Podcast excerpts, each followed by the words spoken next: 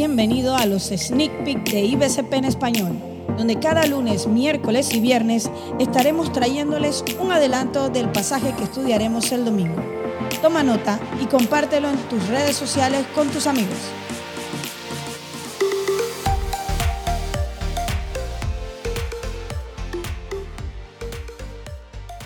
Estamos meditando en esta semana en Mateo 5.7.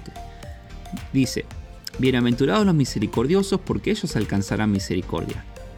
Te habla Juan Pimul desde la Iglesia Bautista China de Panamá y muy animado para lo que será este domingo, ya que estamos comenzando a vernos cara a cara nuevamente. Así que te animo a que no faltes este domingo a nuestra iglesia. Ya estamos en la quinta bienaventuranza y con esta estamos sumando otra característica más que debemos tener en nuestras vidas si queremos ser un discípulo bueno de Cristo Jesús.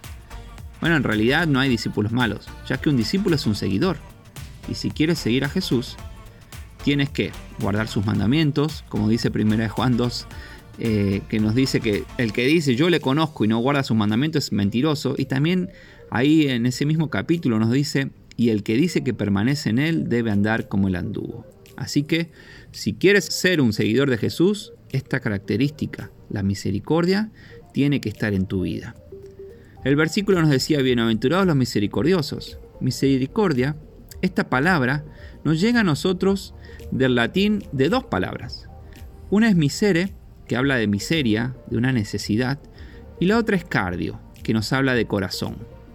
Y una definición sería así.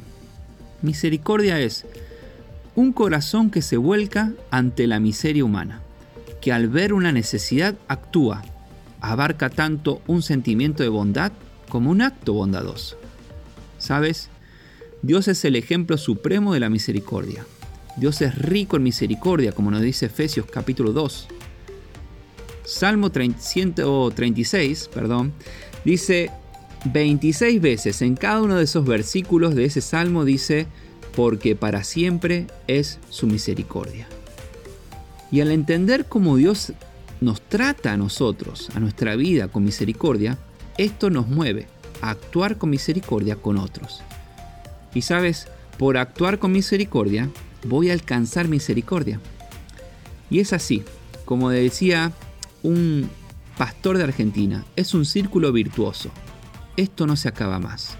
Yo recibo la misericordia de Dios, yo actúo con misericordia a otros, yo recibo misericordia nuevamente, después actúo nuevamente con otros y así se va este círculo. ¿Sabes? Pensando en, actuar con misericordia y recibir misericordia del hombre, no siempre cuando lo hacemos, cuando actuamos con misericordia, el hombre nos devolverá misericordia. Esto le pasó a Jesús. Él actuó siempre con misericordia y ¿qué sucedió? Las personas le crucificaron. Pero aunque las personas no nos devuelven misericordia, podemos confiar que nuestro Dios es rico en misericordia y Él va a actuar misericordiosamente. Ya para terminar quiero hacerte unas preguntas, para que pienses. ¿Con quién te cuesta actuar con misericordia? ¿Alguien en tu familia? Quizás tus padres, quizás tu hermano, o si estás casado con tu esposo o tu esposa. ¿Alguien en tu trabajo? ¿Tu jefe o alguien que está al lado tuyo? ¿Alguien en la iglesia quizás que te cueste? ¿Sabes? Es difícil actuar con misericordia con algunas personas, pero esto es lo que nos pide Dios que hagamos. Hoy recuerda cómo Dios te trata e imítale. Que tu vida se mueva a misericordia hoy y podrás alcanzar misericordia también.